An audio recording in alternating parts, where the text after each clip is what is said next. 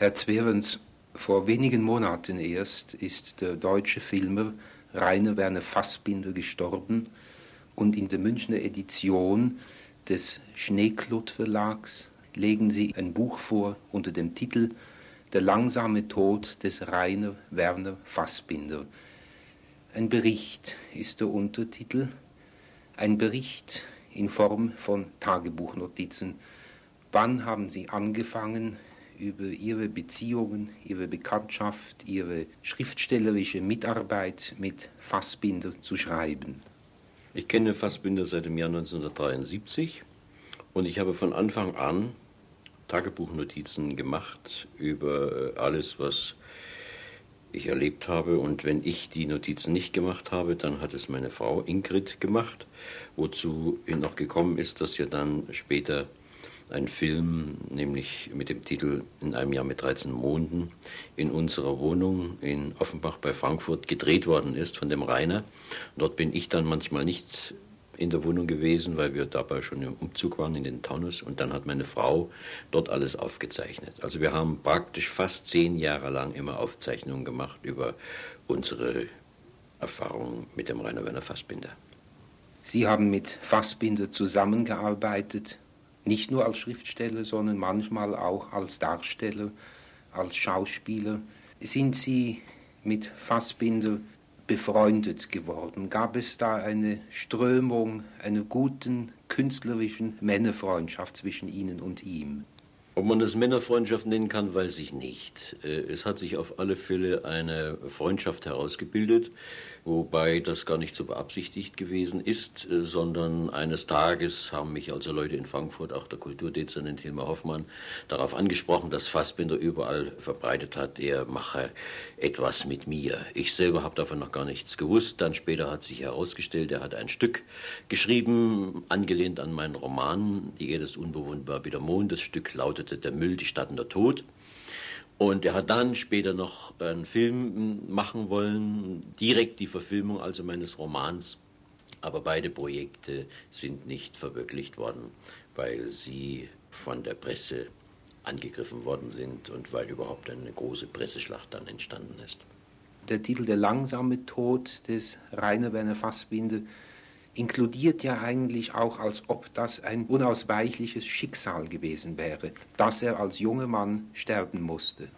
Herr Stauffer, ich sehe das nicht so, dass es ein unausweichliches Schicksal gewesen ist. Ich sehe ihn auch nicht als geborenen Selbstmordkandidaten, obwohl er etwas an sich hatte, was junge Männer oft an sich haben, dass sie sagen, ich will nicht alt werden und dass sie dann noch so leben, dass sie nicht alt werden können.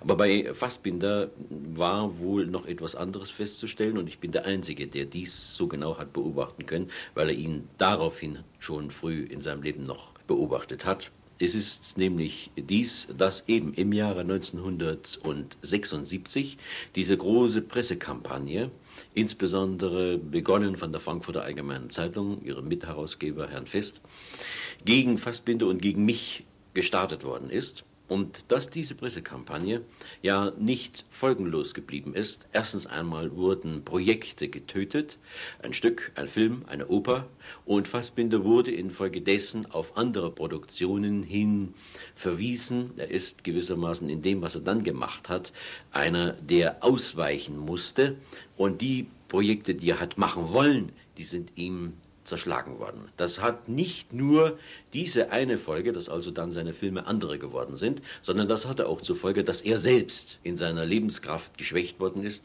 sein Potenzial an Verzweiflung überhand genommen hat und dass er dann noch mehr Zuflucht genommen hat zu selbstzerstörerischen Mitteln.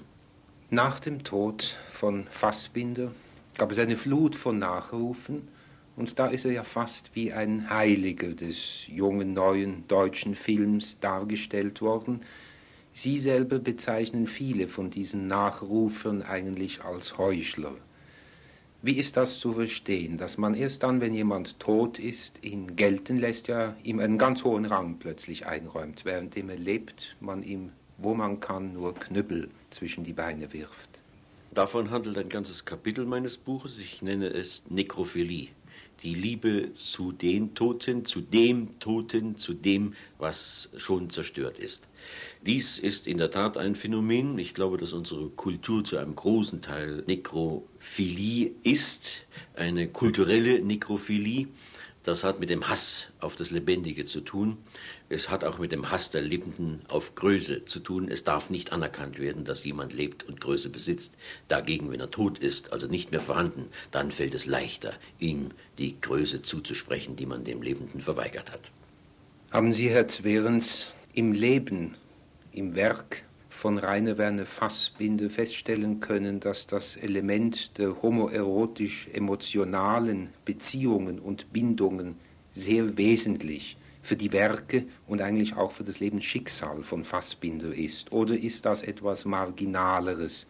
Denn zuletzt ist doch Grell von Jean Genet als posthumes Werk veröffentlicht worden, ein Stück Weltliteratur, das sich befasst mit dem Konglomerat von Kriminalität und emotionaler Männerbeziehung.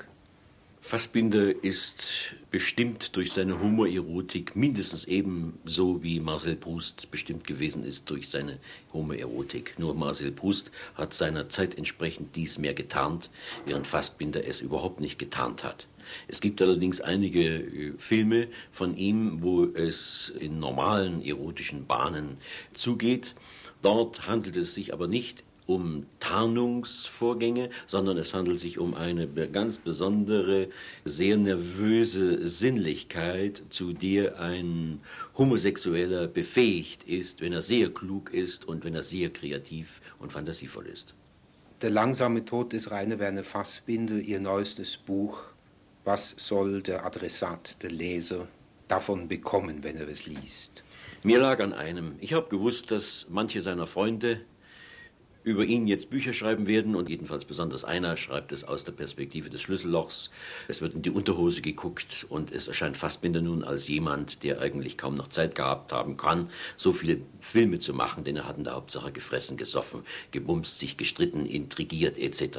Dies alles halte ich für nicht so wichtig, für nicht so bestimmend. Bestimmend ist das ungeheure, produktive, kreative Genie dieses Mannes und den wollte ich zeigen und ich glaube, das ist mir auch ein bisschen gelungen. Es ist ist unwichtig, dass es sich da oder dort nun dies oder jenes geleistet hat. Was bleibt, ist seine ungeheure Produktivität. Was bleibt, ist die Erinnerung an einen jungen Mann, der tatsächlich etwas besaß, was kaum noch jemand besitzt, nämlich Größe, Qualität, Stilgefühl.